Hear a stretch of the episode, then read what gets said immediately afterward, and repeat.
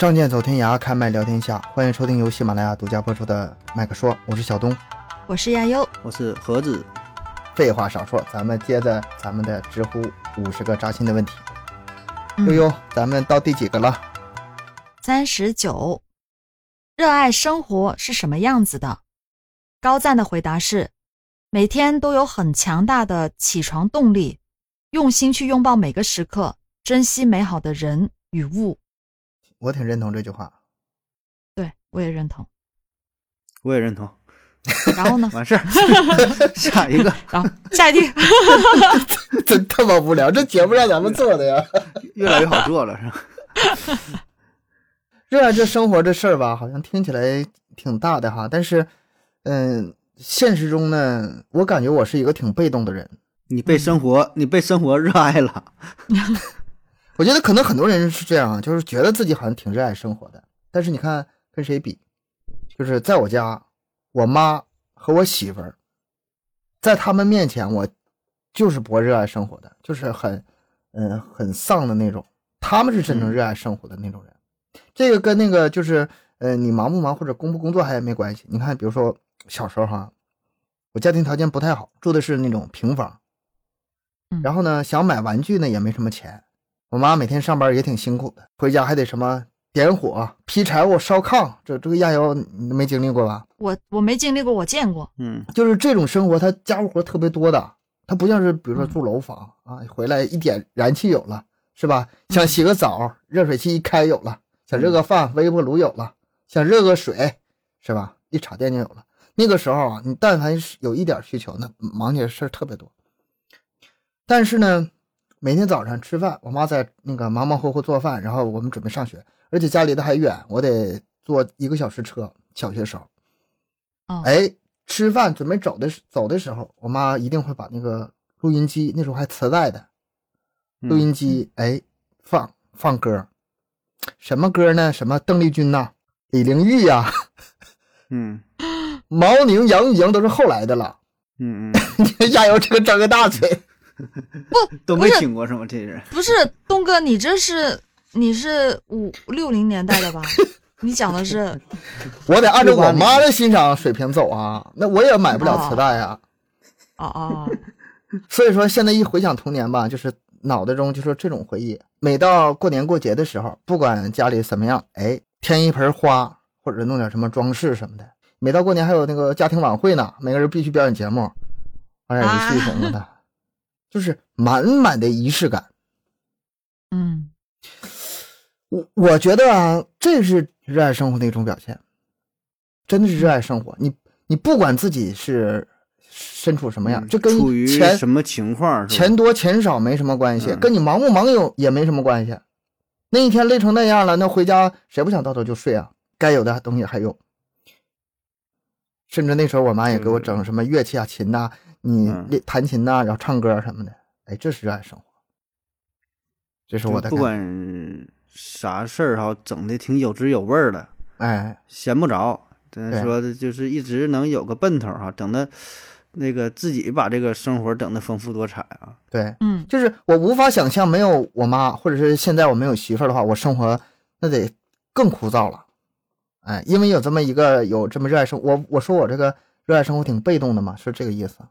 啊，明白，就是有人带着你啊，就嗯他们。带着，嗯，你说这个我想起我想起我我大姑了，我姑姑啊，她就是过节，不管是就是什么包那个粽子，还是过什么节，哎，有什么节，她就自己做好吃的腊八蒜，哎整点什么东西，哎，就可可好整，整完给大伙儿分，哎，就是也挺有意思。她也也咱说也是没有什么，都是正常生活呗，就是，但她就好整这些东西，也觉得挺好玩，觉得哎说过节了，我就该整这个事儿，然后给大伙儿一吃，就挺开心的。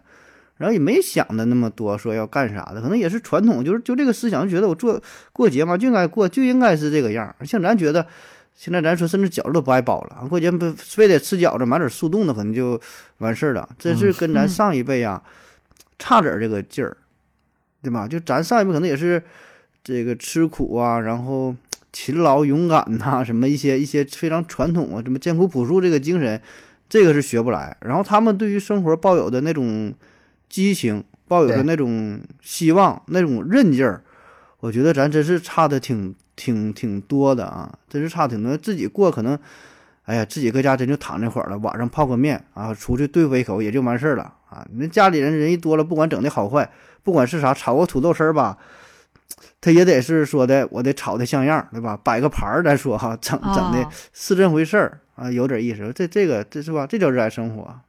对，你看，别看咱们现在有手机，成天什么在躺床上刷抖音，什么各种，好像是过得比以前生活好很多。是在在这个精神层面这上面，我觉得也真是赶不上他们。我我也我也觉得，就是像咱们那个就长辈那那那一代的，特别就是我在他们身上就特别容易看到这种热爱生活的样子。就像就其实我妈也会啊，就是呃，比如说一大早去跳舞啊，然后嗯，她每天都会放着音乐，就是嗯有时候我嫌她吵，的我不是 可有可有劲儿了哈，对她会广场舞放着，嗯，然后她就是做饭的时候，她也放着音乐，一边听着一边做饭。然后呢，她很喜欢去研究一些什么、各种各样的菜品，会买这个买个锅，那个买个什么炉，然后会给我回来给我研究这个东西，就特别爱这个东西。嗯，就是你会看到他，你会觉得他就很热爱生活，就是啊啊，就是该该唱的、该跳的啊，该干嘛的，一点不落下。嗯你知道我妈最近迷什么吗？我妈最近在迷那个唱歌，她是在那个网上找找直播不学吗？我以前也说过。嗯然后呢，可有意思了，她老师教那个气泡音，咱都知道哈，气泡音啊，这哪会啊啊啊！对啊，我还教他呢，我会。然后呢，他他他不听我的，他听他老师的，他还花钱呢，他可信他老师的了。哎，他说老师怎么说怎么说，他跟小孩似的，老师怎么说怎么说。然后他练气泡音的时候，发那音发不出来，呃，发不出来。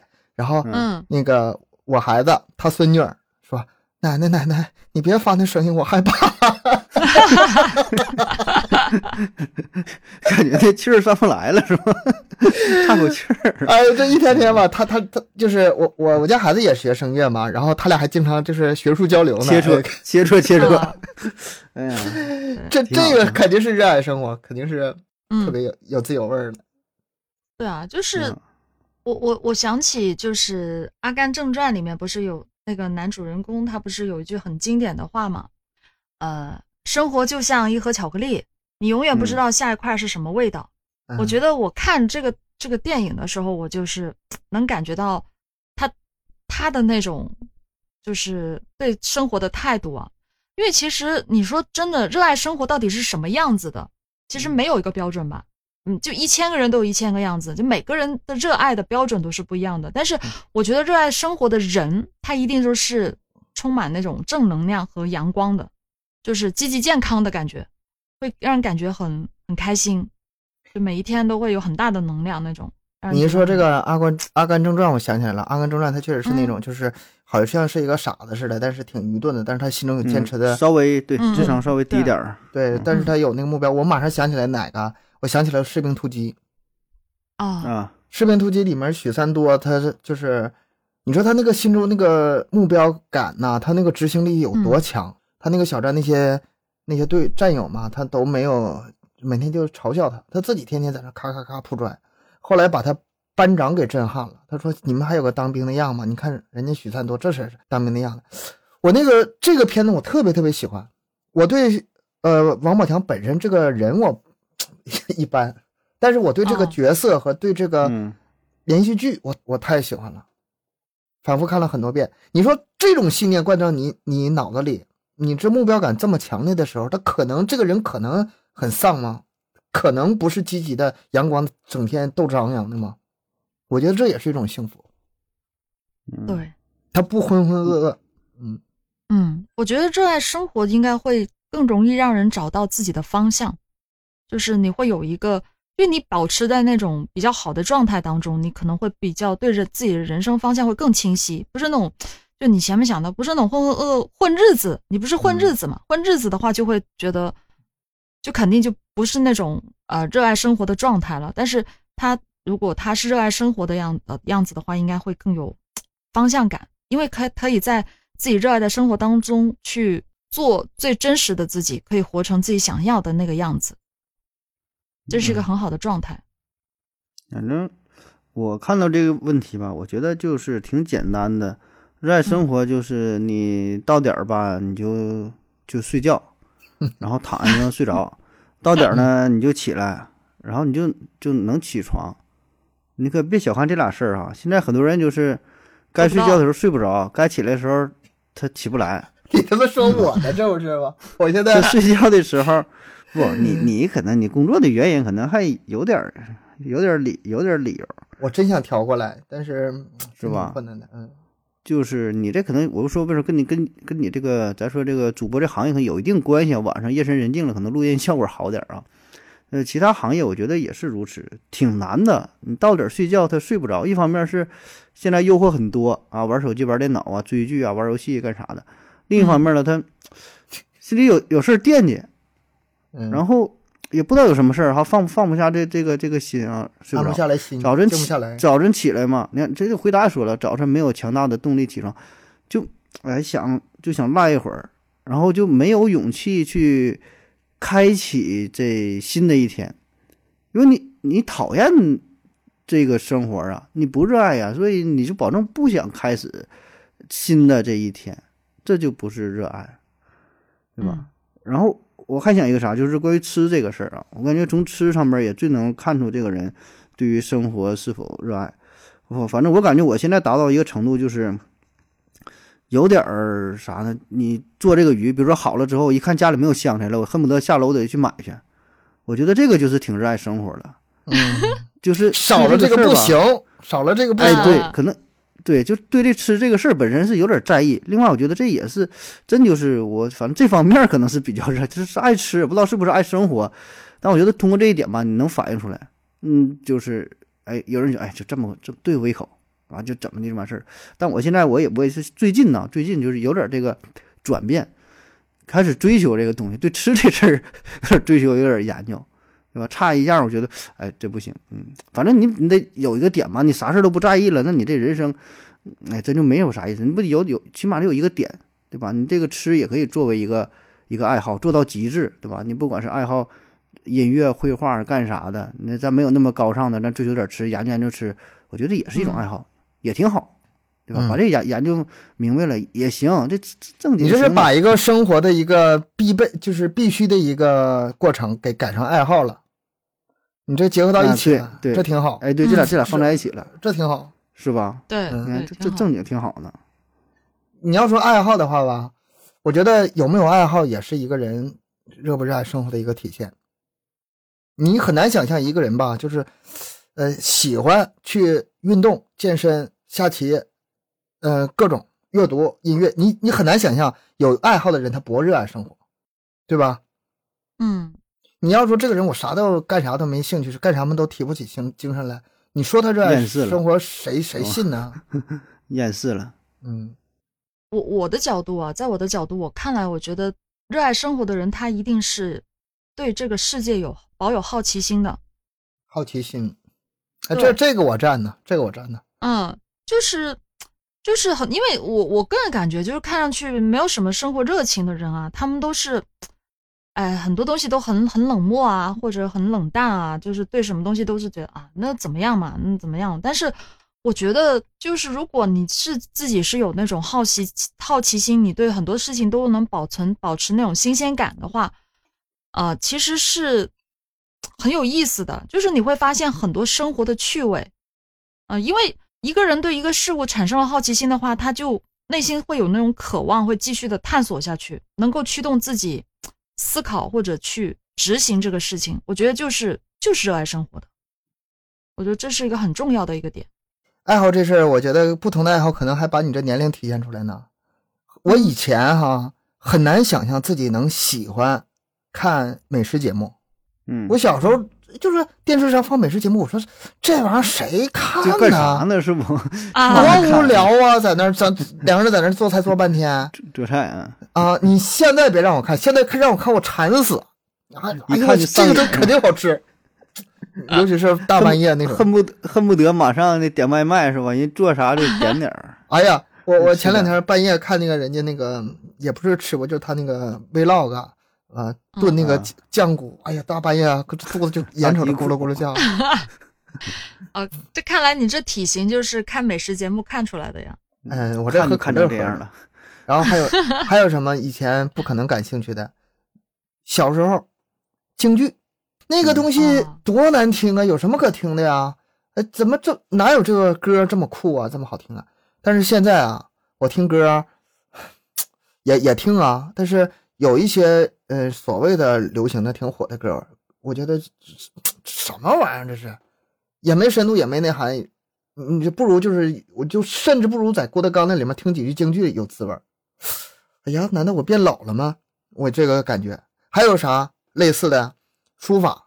这以前我根本不可能感兴趣的。小时候妈妈成天让那个让我练那个呃练字，这真是硬着头皮不愿意练。写毛笔字，现在对你现在看人家写字写得好，我天，太酷了！哎，这这也跟年龄的成长有关，不同年龄这个爱好也不一样上。岁数了，上嗯，岁数了。现现在我就我我奔着老年大学我就要去了，你知道吗？不是，我觉得东哥你还挺好的，你有一种就是有一种对就生活的敏锐感了，就是嗯你是那种啊、就是对对生活中的那些美好的东西，你能去发现它，就是你会有那种敏锐的感觉，所以你就会慢慢的发现很多东西越来越有意思。就可能小时候，我觉得小时候不是说你这个年龄的问题，而是小时候你的关注点并不在这儿。哎，就你小时候的关注的东西不是这些，但是慢慢的随着一些经历的增增长的话，你可能会发现，哎，你这个东西慢慢看着，哎，挺有意思。你是我觉得这是对一种生活的感知力挺好的，就很会发掘。这个人的感知力和他的兴趣，他应该是同步升级的。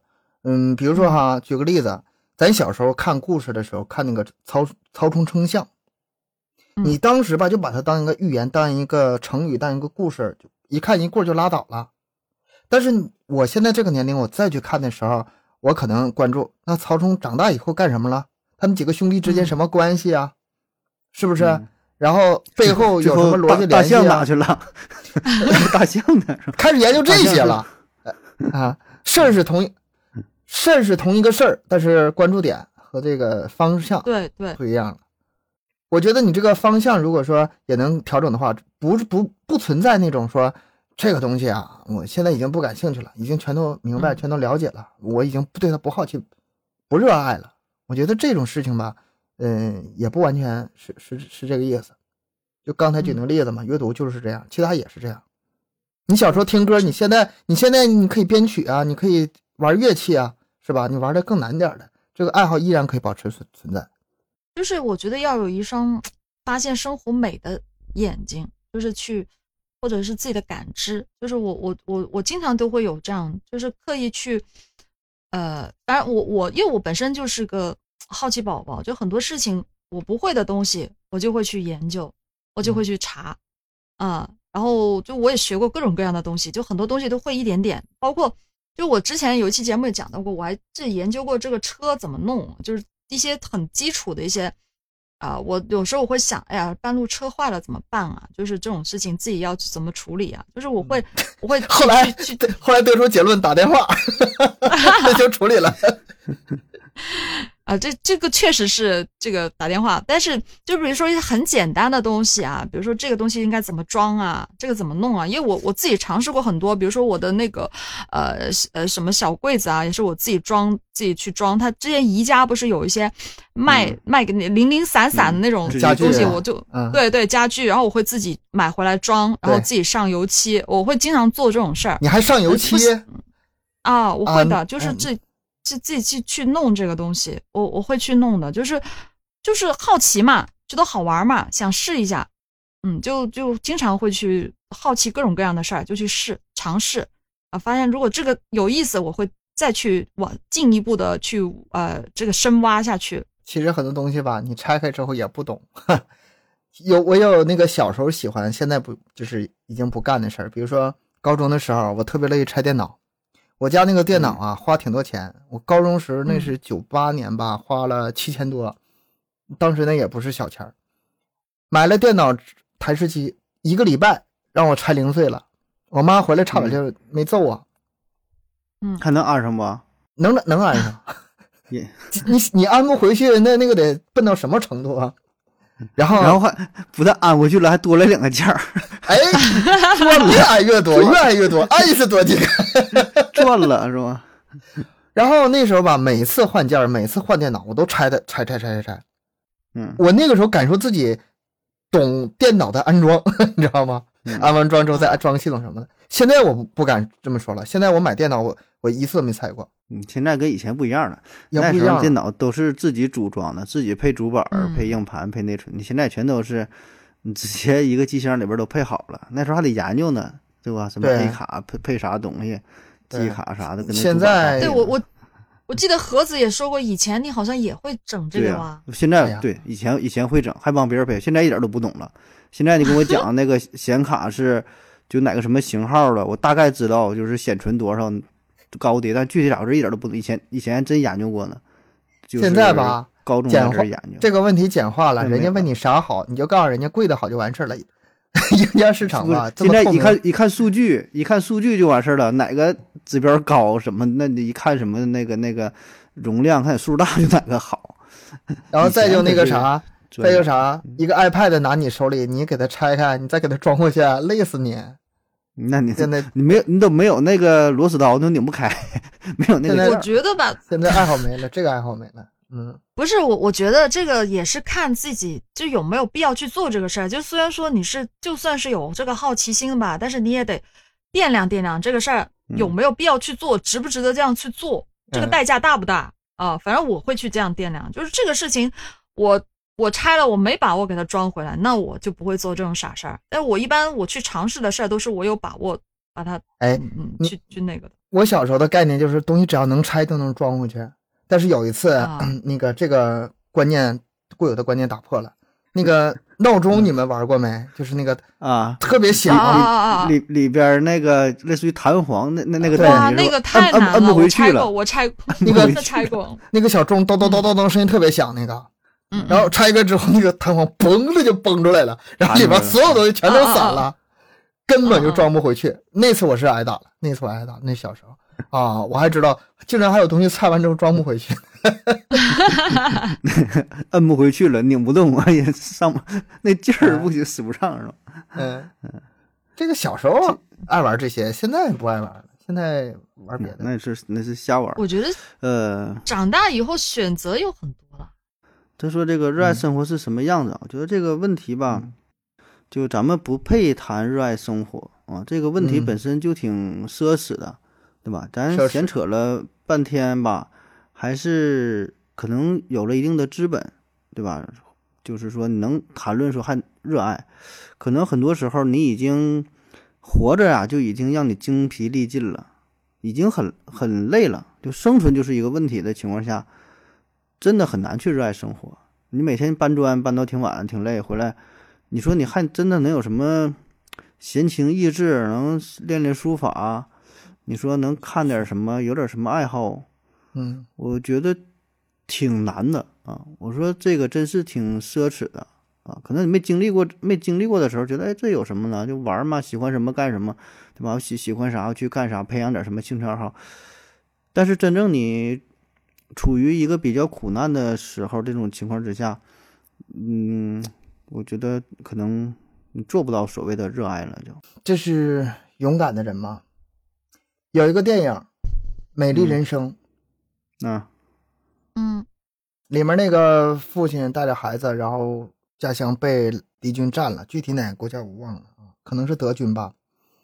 然后在那个集中营里反复的，我相信这个电影很多人都看过吧。我那种感觉就是这个男人对生活的热爱啊，就是已经处于那种极端环境下了，他依然是把把最把最美好的东西展现给自己的孩子，展现给自己的妻子。最后那个男人死的时候，我真的眼泪都流出来了。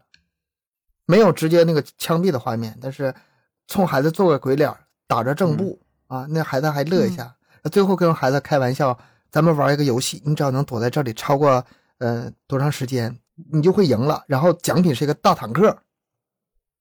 然后到第二天，嗯盟军的坦克开进来了，把这孩子救了。孩子高兴的说：“我赢了。”哎，那一刻那种感动，那种、我，嗯，这个我觉得是一种非常非常高级的一种热爱。已经这这这个这个环境已经不能再恶劣了吧？太极端了。说一下咱们身边的一个例子吧，因为盒子在说的时候，我就想起我一个朋友，就是他平时工作也很忙嘛。我记得有一次他跟我聊的时候，他说他每天就是基本上啊，我看他工作日啊都是真的是除了上班就睡觉的那种，就非常的忙，每天都十几个小时，更至少十个小时在工作的。然后我就问他，我说你这样的话，就是会不会觉得这个生活太那个了？然后嗯嗯，然后他跟我说，他说。嗯，他跟我说是的，他说他只有一天的假期，因为他每每周只休一天。他说本身生活已经一地鸡毛了，我说我不能让我这一天的假期就变成我就一天在家躺着。然后嗯他这一天放假的时候，他会做什么呢？他说他会，啊、他会睡到自然醒，就睡到自然醒，然后呢就起来收拾房间，把房把屋子呃收拾得干干净净，然后呢去市场买菜给自己做饭，因为平时都是吃外卖嘛，啊给嗯买菜，然后做顿饭，然后就是听音乐，然后看自己想看的电影，就是在家他也不出门，他说他就不会说呃约朋友什么的，他就说他就在家静静的享受这个这样一个时光，他说他就觉得能补充了很多的能量，论加班，我我从来没服过谁。你说这个吧，还有一天嗯的假期呢，我有嗯整整一年半的时间是一天都没有休息的。嗯平时是十二点一二点，然后周末的时候可以早点，晚上七八点。嗯然后后来松快的松快一点的时候，可能就是平常七八点，周末四五点，持续了一年半。早晨八点半，这个雷打不动。在那个时间，你真的是没有什么余力去想别的了，甚至你得把这个人处于一种省电模式。咱们手机有那种省电模式是吧？嗯啊嗯头也不梳，整天邋邋遢遢，胡子也不刮，脸也不洗，甚至你的眼神都是半张的，就是眯缝着眼儿，省电省力气。甚至平时跟人说话的时候吧，都小点声说话，然后吃饭 吃完之后赶紧趴，吃吃完饭之后赶紧趴桌上嗯眯一会儿，嗯，躺一会儿，要不人真受不了。但是吧，那种情况下人也适应了，人的适应能力还是挺强的。嗯，就是后来我们恢复到正常作息，晚上五点半下班的时候乐疯了都。有，然后有周末、周六、周日休息的时候，我天哪，天上天堂不知道不知道干啥？了，啊不知道干啥了，还得还得去单位坐会儿。在在那段时间，我唯一的指望就是说，这这段时间吧过去啊，别那个，就是不会一直这样这是我唯一的希望。熬过去就好了。嗯，嗯，就是还有个盼头呗，还有个盼头，那时候压力还大呢。为啥那么加班？肯定是压力很大呀。比如说一个工程模块，今天他妈的设计完，明天就上线儿，上线的时候哆哆嗦嗦、紧紧张张，就怕生怕有人在群里头说一个毛病，你马上去排查，多少人在同时在用，哎呀，那压力真的很大。还好还好熬过来了。那我觉得只要你这心里面还有个盼头的话，我觉得还算也算是不不是那种至少不是那种消极的心态，嗯嗯也算是还是有那种热爱和积极的心态的。那个时候吧，省电模式状态吧，消极和积极在脑中是不存在这个意义的，根本就这个这个不考虑这些问题，根本不考虑的，不存在，没有多余的能量根本不存在这些了，事儿。能活着，能活着就行生。生存，生存，我要写代码。真的太太难了，太不容易了。但我看了看过一个段子，一个鸡汤嘛，但嗯说的也挺好的，就是有一个人也是家里家境非常贫寒，一个小孩儿，然后上学很艰苦，嗯，他就他母亲照顾他，然后呢，这孩子就是有点儿这个想想放弃了啊，不只是放弃生活，要放弃生命了。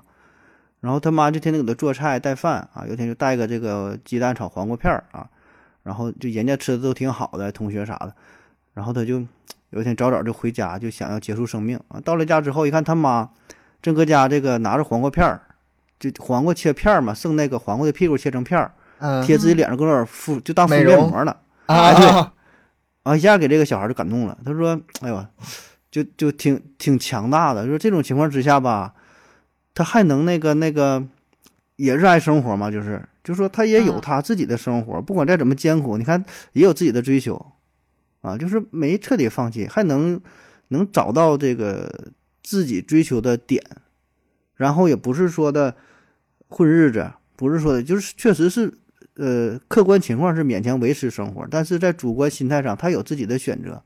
然后说一下，哎呀，就是不管说学习好坏怎么地吧，就还得坚强的活下去，哎，当时这个我嗯就是短篇小说看了，我说这触动挺大的。我说这个可能真假不不说啊，我说这个挺厉害的啊，会有这种人存在着，就是不管在多么艰难的情况之下吧，还能勇敢的、积极的面对，然后还能就是有点小奢侈，有点小追求啊，挺牛。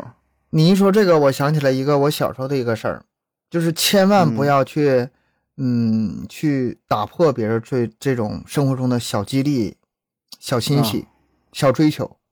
比如说，那个小的时候，我有一段时间我一直住在我姥姥家，我爸我妈都在出差，在外地，就是一待半年一年那种。然后呢，他们对我挺愧疚的。然后我跟我爸妈说，我想要个游戏机。嗯我小学的时候，我想的是那个什么，想的是想的是那个小霸王那个那个游戏机哈。然后我爸妈同意了，说行，这个长时间不陪孩子，找个游戏机陪你吧。嗯等到他回来的时候，我我等了他一年，终于他们回来的时候，给我买了一个什么呢？就是那个手掌机，那个俄罗斯方块那个啊手掌机。俄罗斯方块那个啊啊，当时你知道我有多失望吗？特别失望。但是那个已经是我父母在那个时候尽最大能力，嗯。就是想满足孩子这么一个愿望。嗯。好在我当时已经懂事了，我没有那个什么。嗯。啊，我不要这个，我要我我嗯。我想要的是那个，你怎么给我买这个呢？我现在回想，我幸亏当时没这么做。我如果这么做的话，得多伤父母心呐！嗯。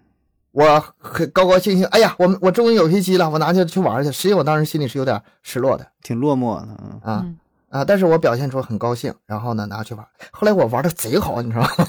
那个 就等着那个长条是吧？咱老高了，来个来个嗯大长条，咔嚓一下得得好多分儿俄罗。斯方块，我也玩。你嗯你说这个生活已经挺不容易了，然后好不容易有这么点小欣喜的话，你给他打破它，这是一个非常残忍的事儿。嗯，嗯，挺难的，挺难，好好活着吧。嗯，别去拉，就是压压压倒那个骆驼最后一根稻草。这个不是有句经典名言嘛？罗曼·罗兰不是有句名言啊吗？行，上上上名言，对来，憋半天没说了是吗一二？三，一二三，一起来！啊，啊，世界上，二三，世界上世界上，世界上只 只是只哎有算了算了算了算了。一人一句，一人一句，来，嗯，世界上只有一种英雄主义，就是看清生活的真相之后，依然热爱生活。耶，合作愉 快。哎呀，就说这一句话，你说别多别多半天了。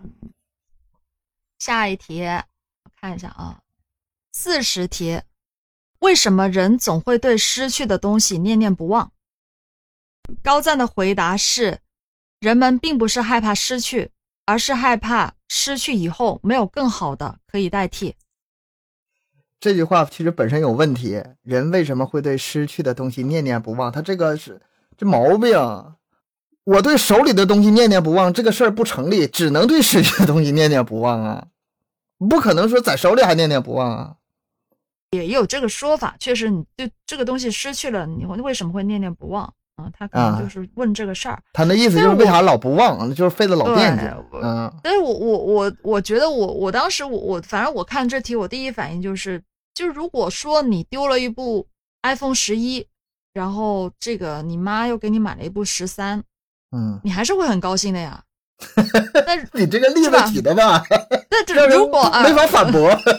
那还我再举个例子，如果这个丢了个十二，没有你他妈故意丢的吧？如果你的对象就就跟你分手了。嗯，但是你这个爱慕已久的男神却跟你表白啦，就是你之前一直暗恋他很多很多年的，突然就跟你表白了，你的女友你还是会很高兴的呀我的女友跟我分手了，我暗恋的男神跟我表白了，你这个去那你暗恋的女神，女神就是你暗恋了很多年的女神，就是非常你想都想不到的摸不到女神，突然间跟你表白了，你高不高兴？你不嗯好高兴吗？其实我觉得这个就是不是害怕失去，而是没有更好的可以代替。这个答案我觉得是很在理的。有道理，有时，嗯、只要是一替代，就是为什么说怎么劝解一个马上刚刚失恋的人啊，你就赶紧找个新的，以前就马上就忘掉了，这点肯定是这样的。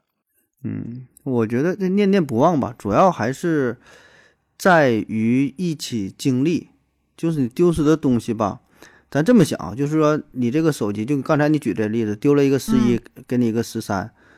如果你原来的十一手机里边它没有什么重要的信息的话，那你换了也就换了。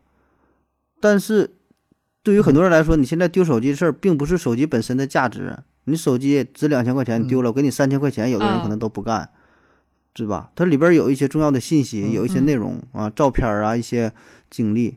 所以呢，你失去的这个，不管是人也好啊，物也好，它一定是有故事的，有一些情感的投入。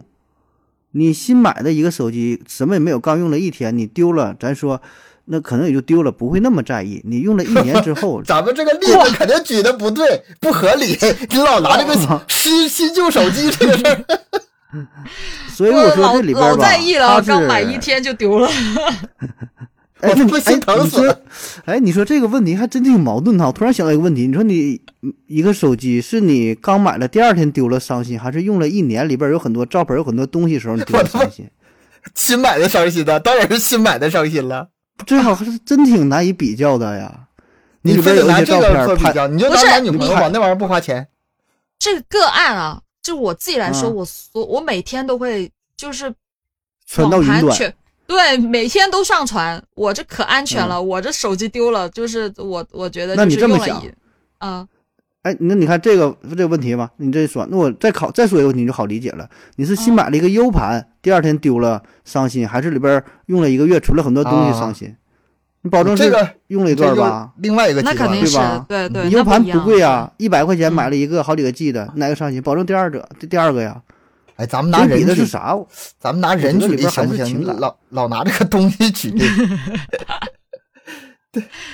那东东西也有东西的感情嘛，是吧？那你东西是你刚处一个女就女神级别的，第二天说的我不喜欢你了，还是说处了一年之后他说我不喜欢你了，哪个伤心？那肯那肯定那肯定时间长啊。对啊，人是有感情的嘛，是吧？这个感情投入啊，过经历啊，过程啊，这个还你不用说人，你就是宠物也是啊，你养了一年宠物跟养了四年宠物，那感情绝对不一样。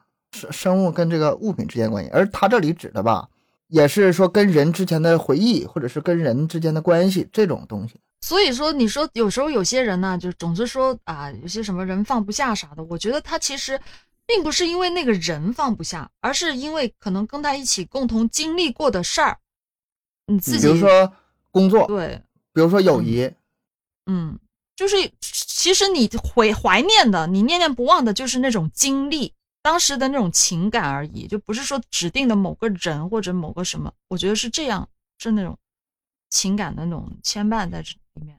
问这个问题的，我还是觉得他这个经历还是少，因为人肯定是在不断的失去东西的，不断的得到，不断的失去，从小到大一直是这样。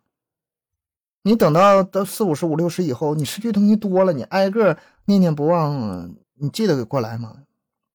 还是失去的东西太少了，失去多了就不在意了，是吗？对，就不在意，天天丢，天天丢就无所谓了，丢丢吧，不知道丢啥了。通过这个问题啊，我是想到，我觉得有时候其实很多人，包括我自己啊，有时候会不太清晰什么才是最有价值的东西。就是有时候这个东西丢了，就反而就会想着它。但是其实有在自己手上的东西，就本身拥有的东西。嗯，不珍惜。嗯，对对，都会有会有这种，比如说身体的健康啊，嗯，比如说现在有家人的呃关心啊、陪伴啊，这东西很多人他其实觉得本身就存在的，他没有失去，他就会觉得不是很在意。又或者说，呃，现在的那种呃，比如说好的一些地方，比如说像咱们做主播时间比较充裕啊，这种就是。有些很多东西是我们可以珍惜和利用的，但是往往都没有想到，也没有很好的去去去使用吧。然后等到很多东西就是哎过了过了这个阶段，可能有一天突然没有了，失去了这个东西的时候，才会觉得哇，啊我怎么以前没有好好的去去去珍惜这个？这个就有另外一个问题，人总是在做选择的时候不是了解的很充分。他认为自己以后选择的东西很可能比现在好，他就轻易去做选择了。比如说换工作，啊，我觉得什么什么那个工作挺好的，但是进去之后才发现，它里面有很多你之前没有想想象得到的那些，比如说辛苦啊，或者难处啊，然后开始怀念起以前的工作好了。如果你一开始就知道你未来的选择会产生哪些变化的话，你就可以跟自己有一个现现阶段有个客观的比对。也就是说，除了你对自己的了解之外，你还得有个对未来的那个东西的了解。如果你对未来那个东西了解的话，你才能反过来知道自己现在可贵。比如说生死，每天活着的理所当然，但是你看惯了别人的死亡之后，嗯经历了很多亲人的死亡，回头再你才能想象自己的生命是如此宝贵，自己每一天是如此宝贵。嗯，就是除了现在和以前的关系，还有现在和未来的关系。如果你现在这些东西你就已经可以很好的去珍惜的话，未来哪怕失去了，你也不会去遗憾。没有那么多的遗憾，我觉得就是你现在现在去珍惜你现在所拥有的一切的话，就是嗯，在将来就算有有一天真的失去了，我觉得反正不要给自己留下遗憾吧。就是我我我有去有在努力过了，我去认真的去经历过，认真的活着了，我觉得就嗯、人总有一种错觉，好像嗯是一切都会越来越好，其实不见得。嗯其实真的不见得。咱们现在有点越来越好，是有种什么感觉呢？一个是咱们现在年龄越来越大，嗯，然后一个是现在生活条件、经济条件越来越好，所以说咱们总会觉得理所当然的认为越来越好是理所当然，一切都应该是这样。但是咱们只是赶上这个时代而已，很多情况下，你生活能保持住就已经很不错了，甚至是过得越来越差。尤其是年龄大了之后，哈，身体一天不如一天，嗯 体重一天比一天大，肚子一天比一天大，病一天比一天严重。那个时候你能想着不是未来，就是能把现在保持住就好。我今天拉着我女儿在路上走的时候，我就在想幸福到底是什么？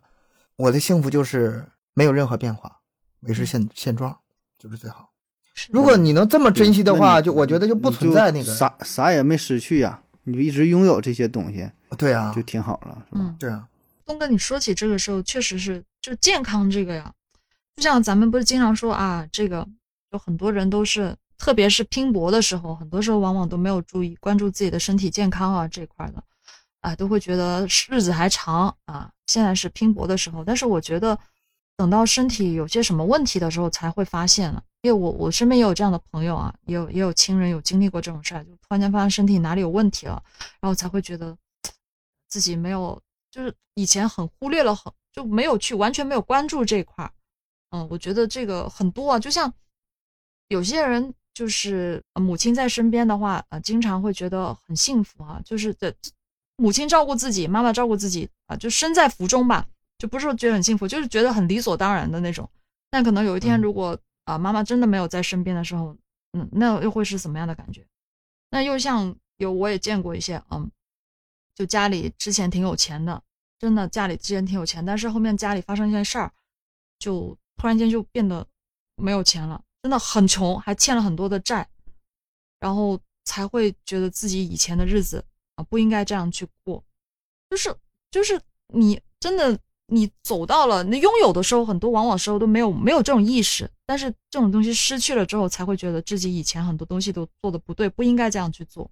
但我觉得也不用，还是就是坦然的，你在什么时候你就是过什么样的日子就行了。那你要这么想的话，这个不可预见的因素太多了，嗯，对吧？很难去预测未来，很难。那你说怎么怎么？那你应该咋做呀？没有没有，我我你就能想到说，我我的意思是，我觉得，因为其实我们也知道，可能只有当你身处的那个环境改变的时候，人可能才会改变自己的一个既定思维嘛。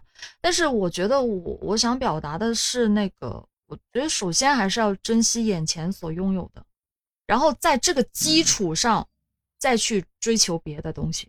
就你要珍惜嗯你自己本身拥有的东西，就是再去追求。然后你念念不忘这个，我觉得更没有必要了，真的是完全没有这个必要。你把注意力放在现有的东西上，比放在念念不忘上有价值的多。对啊，活在当下嘛，我觉得你应该关注是你现在的东西，你眼前的。我不行，我又补充又杠了。我觉得就没有必要啊，没有什么珍不珍惜的。嗯那你说怎么生活叫珍惜呀、怎么叫不珍惜呀、就告诉你说的，明天就要去，这这咱说那啥，就是再有一年吧，一年之后你就要死了，地球嗯爆炸了，嗯，那你怎么去过？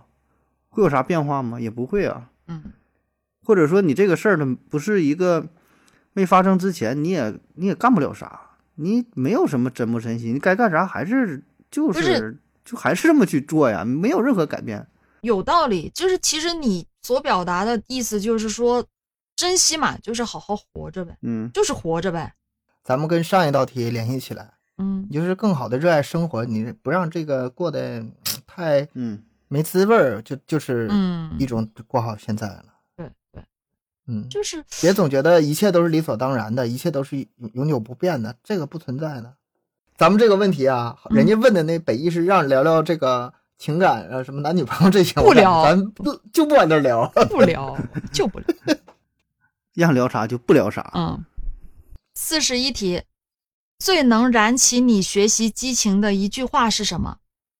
高赞的回答是：你不能把这个世界让给你所鄙视的人。这这话说的太大了，好像就是你不让就是你的似的。对呀，呃，人家成功，我觉得这人人家就是人家成功的话，轮得到你去鄙视吗？你根本没有资格去鄙视别人，好吗？我觉得，嗯，他说这意思好像就是那些可能学习不太好啊，知识水平不如你的人，然后占据了世界的绝大部分，嗯掌握了话语权，对吧？然后你本身瞧不起他，然后他比你强，好像是有点这个意思啊。但对于这句话，我是完全不认同的。啊嗯我觉得你就学习这个事儿吧，我就举一个例子，我就是，哎呀，我就说说起来，你看啊咱以前这个有啥伤心事儿？就读音这个事儿，就很多学习的知识，嗯读音这个事儿，小学时候读的学的一样，长大之后吧，就读音就改变了，啊，对吧？那你说这个学习有激情，我很有激情，我很想学习啊。那学习之后怎么了呢？最后我我们被其他那些没有知识的人给鄙视了，对吧？叫嗯、什么什么坐骑，对吧？嗯嗯，坐骑，一骑红尘妃子笑，一骑红尘，很很多这个词儿全都改了。那你说这为啥要学习啊？为什么要激情啊？对吧？我们要是 追这寻真理，我怎么感觉有点像？呃，你接着说，我看你是不是在抬杠？追寻真理，找到这个事情的真相，然后学习古典文化，对吧？咱不这这不就学习吗？这学习的激情嘛。嗯，但是到头来是啥呀？你还是被所谓的你鄙视的那些人而鄙视了，嗯，对吧？你学到最后了，完事儿被那些错误的大多数啊，被他们向他们妥协了，新华字典都改了。嗯，所以，那你说这这句话不能不能把这个世界让给那鄙视，那你不就已经是让给了吗？你学不学已经是让给了，反反而是错的是你，对吧？再比如说像这个冥王星也被开除，上学时候学九大行星，后来人家说开除就开除了，对吧？那你说咋整？你在考试的时候现在就是八大行星，那你说学的这些东西吧，当然这个冥王星这个事儿吧，也有点儿是，呃，跟这个关系不太太大，太太个例了，太个例了。举这个有嗯点是抬杠了。但我说读音这个事儿，我是，嗯，挺一直都难以接受的，难以释怀。特别是做了主播之后，对于读音这事儿特别在意之后，你对读音还在意的，我咋看不出来的？对，一我已经挺在意了，我没发现你在意啊。是吗？我是心理上在意，嘴上没在意，大脑很在意。呃，他这句话我也是不太赞同。什么让不让给鄙视的人？这个吧，我觉得学习首先不是跟别人比，是跟自己比嘛，是提升自己嘛。嗯但是你要是非得说一个跟别人有关系的话，我觉得另外一句话对我反倒是更能激励，就是比你牛逼的人还比你努力。嗯嗯这个话是真的呀，这个这个见见的例子太多了，人家越牛逼的人越比你努力。嗯，对，这种情况下，你还没有什么懒散的这个借口了。那你努力了，那 你比不过人家嘛？是吧？不是他其实其实这句话他很简单的，他意思就是说，就某一句话就直直击你的心灵，让激起你的这个学习的激情，他是这个意思，嗯就让你扎心了。这种激情呢，我感觉不会太持久，他给你一种虚妄的，你 你啊，就是不能把世界让给鄙视你的人，然后你自己占据它。当你实现不了的时候，那种挫挫败感会更加强烈，你会更快的放弃。我觉得这个激真正的激励你是源自内心的，是跟别人没关系的。老说跟别人比，跟别人比，你跟别人比，你能比得过谁呀、嗯，你除了比自己强，你能比谁强啊？分享一个我 我最近受到的刺激啊、最近你 哎，我发现这个亚游从咱们做这档节目开始，这没少受刺激啊！你 最近最近我在一个就是也是去学习嘛，去学习跳舞，嗯然后呢，就是在那个舞蹈室里面都是基础挺好的，就是这有有一定基础的就的舞蹈舞蹈学员，就不是那种啥都不懂的那种，大家都是有点基础的，然后去学习。然后那天我是去的比较早，因为我们要去占位置，我就占了个前排，就在老师旁边，然后我占了个位置，老师就在我前面，我为了看清楚嘛，然后他就分讲动作，讲动作，突然讲到一个脚步的动作，当时我呆了一下，然后呢，我不会做那个动作，他就简单跟我们说，因为都是有基础的人，他就会简单的过一下这个动作啊、然后，但他在讲的时候，我发现我怎么都做不了那个动作，做不出来。嗯。然后他跟我说了一句话，他说：“什么？你连这个都不会 啊，？”我真刺激到了，我真的刺激到了。我觉得我我我然，后就燃起你激情了呗。然后我就练呐、那就没一个字就练呐、往死里练了，就必须你看，有的时候激激发人的斗志啊，激发人的这个欲望啊，嗯打击也是一种方式。只要是打不死，都能激起来啊。一两种情况，一种是让你更加有斗志了，一种是直接把你打击的消沉了，没有没有这个斗志了。嗯对会有会有，凡但是没能把我毁灭的，都会让我更强大嘛，是吧？嗯，真的，这个这个，当时我是受受刺激蛮大的，反正印象也很深刻，到现在我才拿出来分享。我就觉得自己，嗯，真的不行，我就都往死里练，我就是就是必须得，就是起码就是以后再去上课的时候，就不会说有哎，老师说哪个哪个动作，他是我们要学编舞嘛，就是嗯动作你得串起来这个什么的嘛，然后就是某个脚步，他说怎么做，我们马上就能做出来，就不用去花这个时间再去练习了。那那就那你就得嗯私底下去不停的去把这些基本功练好，你偷偷去练去。对对都是这样的。我这这这句话对我来说，这刺激好大。有的时候这个学习也是 有点挺无奈的。你看，原来我是搞技术、搞编程的嘛，每年那个新技术啊层出不穷啊。你要是每年都去学这些新出来的东西，你跟不上。嗯我已经学了，就是很多年了之后吧，它还在出新的。它新的那个东西吧，表现形式完全不一样，用的工具不一样，然后但是其实最基本的原理和思想其实是一样的。你就是在反复用同样的思想，再用不同的方式来表达它。后来我真的一点都学不下去了，翻来覆去其实还是就是那些东西。哎呀，我那时候我就对自己很有有一种鄙视感。我我我之前那种好学的那股劲儿哪去了呢？我刚上班可时候嗯时候可不是这样。嗯但是工作了很多年之后，这种激情真的消失了。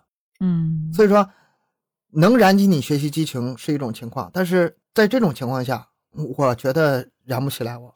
就是被打击的不行了呗，是吧？也不是说打击跟不上，嗯，啊，放弃了。不是，我觉得这跟上也跟上也没意义，你知道吗？跟上也没意义，因为主要是明年还会出。主要是没有没有意义，我觉得主要是没有意义。如果这个东西，比如说是你必须，我就是你必须要去做到的，你做完这个给你嗯多少钱，或者是给你多，你有个有个什么目标的目标性的，这个可能你就会有这个激情去做学习这个事儿。主要是没有意义，那没有意义的东西，那就没必要啊。就是学习激情这种事儿吧，你不能一味的说一个劲儿的在同一块儿一个劲儿的学。你这个时候吧，你跨个领域或者是升个级学还有点必要，就咱们以前说那个破圈儿什么的哈，嗯，学习有必要。但是你在在那一块反复学，反复学就没那么大意义了。或者说说同样的学习时间，同样的消耗的精力带来的那个那个就是效益已经价值。对，就是你不的不高了。就是价值嘛，就是付出收获这个比例嘛，是吧？你也、嗯也得看这个东西。如果是觉得这个价值不高的话，就嗯也也能理解吧，我觉得也能理解吧。特别是这种你们技术的这块更新太快了，人也更新的快，事儿嗯技术也更新的快，年年都换新人。就那种所谓的匠人精神呐、精益求精的那种事儿不存在。是不太难了。就你们这个行业，你这这个这个行业太难了，我觉得。我看到这个问题的时候吧，嗯我倒是没有哪句话燃起我的激情啊，但是有一个现象燃起我的激情，就是关于互联网自媒体，嗯然后跟这个问题也有关啊。他说不能把这个世界呀让给那些你鄙视的人。啊，呃，其实说实话，我倒挺鄙视就所谓的什么网红啊，什么抖音、这个角快手，然后嗯，一看就是粉丝很多，流量很大啊，一看这 这个东西哎，这个我认同你什。么玩意儿啊！我靠，这都 这都是啥？对吧？你说你鄙视吧，鄙视，然后你真不想让给他，我说这但是干不过就我，这，对呀、真整不了。然后这个时候呢，一开始我也确实会有这个学习的激情。嗯我说他这个是这个点在哪儿？拍摄技法高吗？也不高。然后你说这个段子怎么新颖啊？什么也没有，我就一点没看出来。我就也研究，最后呢，迷茫了，迷茫之后呢，就放弃了啊。就是说这个跟我一样。真是不懂啊，就是互联网这东西，这咱也学不会。里边有一些确实有机遇的成分，但是呢，保证不全是，它保证不都是呃运气，所以会有其他一些东西。这个设计因素太多了，这个就我说跟他这个问题，跟他这个回答也结合在一起了啊。你说嗯这个世界不能让给你鄙视，你学习也会有点儿用，但是你能说左右这些事儿，你改变不了。就包括说什么，就像拼多多这种东西，说实话，我打心眼里是就挺挺鄙视的呀。但你鄙视有个屁用啊！你你说老几呀，对吧？你鄙视你能咋地呀？你对吧？你鄙视鄙视，我天天在那买东西，你鄙视？对啊，我就觉得我不，我并不是鄙视买东西这个人，我鄙视是就是他的很多让别，人帮你砍砍价的人。啊啊啊啊啊！我确实就就实话说，我就就挺我就挺讨厌的。我也不做这个事儿。反正我我没有啊，我就觉得就就挺讨挺鄙，但是我就说你 你鄙视你算个屁，你有啥用？你鄙你鄙视是鄙视了，然后人家还鄙视你。对，人家还鄙视你所以。互联网商业整个这个东西最开始就都是这样，就是第一个先是你看不到，你不知道有这个东西，看到之后呢看不起啊，你瞧不起了，然后呢是看不懂，是吧？最后你也嗯看不透，是吧？这个就就是行业就这样，所以这问题比咱想想的复杂的多了去了啊！也不是说这个就就是你学学习的理由，你学个屁，你学学你不会，互联网这个东西吧，它不是说因为新咱不会学，学不懂。嗯它这个东西吧，从根儿上来说，比如说那个直播带货那个东西，它跟以前的电视购物区别其实没那么大，它只不过是嗯工具变了而已。对，咱们现现在之所以就是，嗯，咱们找找理由呢，找这个做不出来的理由呢。这之所以做不出做不出来呢，因为是咱们不是这样的人，咱们嗯做的那个，那怎么能变成这样的人呢？那你就得放下身段儿，你放放下了，放下清高，我就你卖 清高。你就卖丑，你就让你直播吃屎去。你能你能放下这身段吗？你能放下这身段吗？你现在 不是放下身段儿啊？我这举的例子极端点儿啊，稍微收回来点儿，咱先不吃了，不吃了。先不先喝尿吧。哦，救命！咱咱咱说这个吧，是有点夸张啊，咱不是说鄙视，呃，不是，也不是说就是针对谁啊，针对就是这些火的这些具体的人，只是说咱们不是那种能热热闹闹的啊，就是把这热点呢，吸让很吸引人的这种，咱本来就不是这种人儿。就是还是水平不行，你是还是水平不够，我觉得。就是就是要么吧，就是放下身段儿，你要么就做点儿那种特别特别深，然后呢，做了特别多的年，很多年，你能整出点东西，嗯，对吧？这种高手也有，就是有有深度，你真佩服的人也有，难，还是快。还是吃屎快还是。吃屎盒子说：“盒子说，我都做六年主播了，我还怕这个？再做六年呗。哎，人生还很长。我就说，我就针对他这个问题吧，我就说这个什么让给鄙视的人这个事儿啊，现在没有什么，没有谁鄙视谁，只是呃不同，对吧？只是互相不理解。这真不敢说谁鄙，你说现在谁敢说鄙视谁？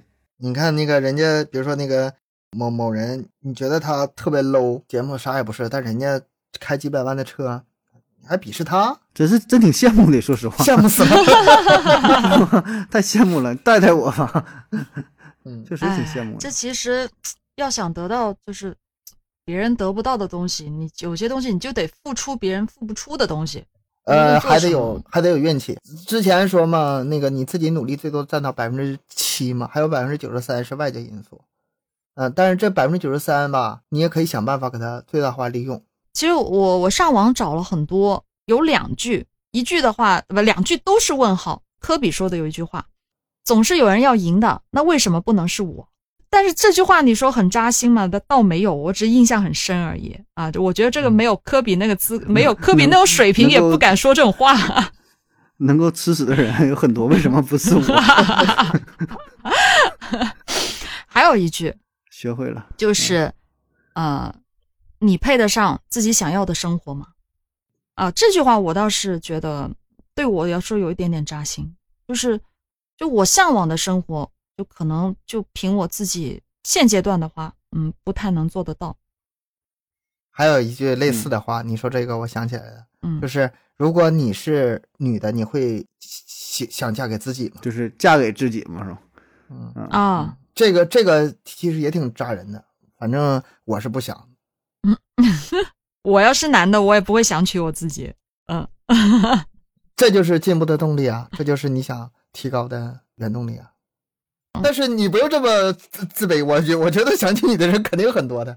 没有没有，我我我说的不是条件，也不是外在的很多东西，我觉得是性格，性格问题。我也是性格，我也是性格，我挺优秀的，嗯就是性格差点。不不，你不是性格，你你不是性格，你性格已经很好了，你性格已经很好了谢是其他的谢原因谢夸我啊，怎么还啊这么对夸？性性格很好，但其其他其他其他问题，嗯嗯呃，我这边的话还有还有一句，我想起来一句，我也是挺喜欢这句话的，可以分享给可能稍微年轻一点的吧。他就这样说，他说我努力的目的就是想让我妈妈给自己买东西的时候，能像给我买东西的时候一样干脆。听懂了吗？啊，挣钱给他妈自己花呗买东。西的时候，对就他妈舍不得给他买买给自己买东西，嗯，但我觉得这句话真的其实也可以适用所有人，嗯，我觉得这句话很扎心啊，你们有没有觉得很扎心？看到就可能妈妈对我们对孩子会特别的大方，就是什么都舍得买嗯舍得花，但是对自己舍不得，啊，所以我我希望我努力挣钱，我努力的去啊把自己变强大，就是想让我妈妈能够给她自己买东西的时候能更干脆一点。能舍得给自己买东西。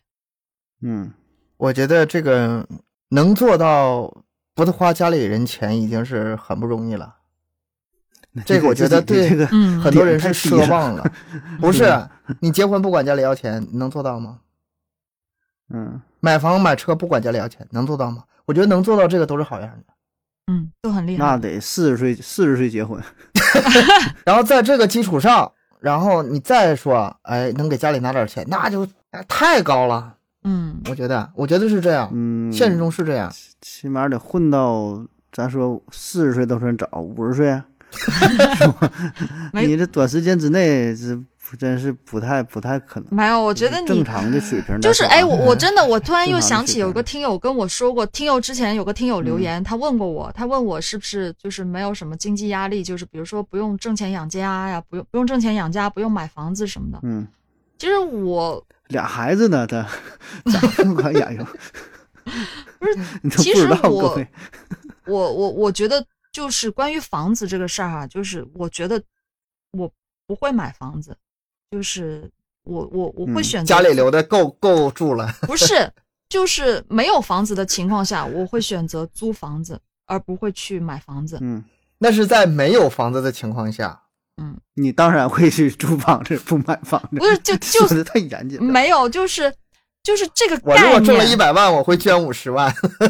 就是这个概念，就是这个观 念，我觉得是观念问题。就是我嗯不是我不是那种特别爱做房奴，或者是就是我觉得这个压力，嗯，特别的大，而且很不划算。我算来算去，我都觉得不划算。你这个还是在考虑自己。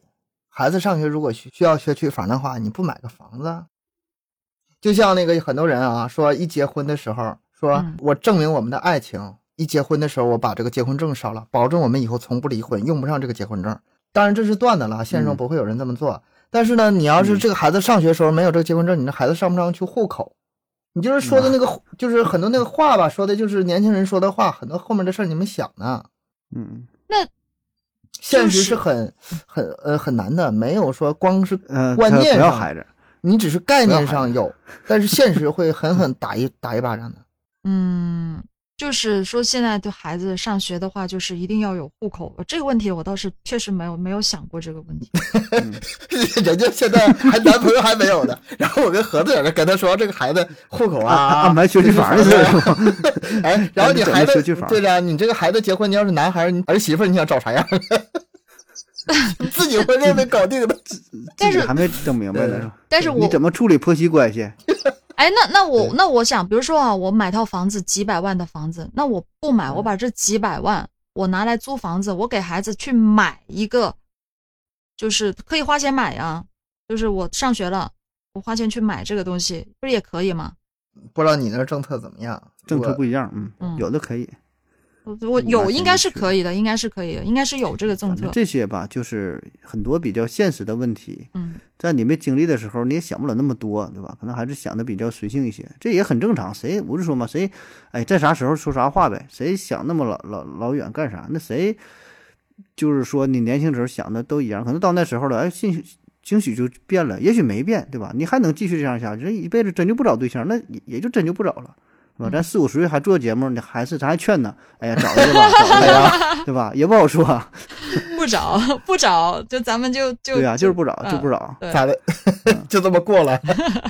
这不也挺好吗？是吧？也挺快乐的对。他就不找就也也挺好的。因为我我的观念就是，我觉得买房子真的是一个很大很大的负担，非常大的负担。看到太多的人呢，就为了这个房子，广东可能那边房子太贵了，太我们这房子没那么啊你没那么贵啊确实贵，对。你那那也贵，确实也是。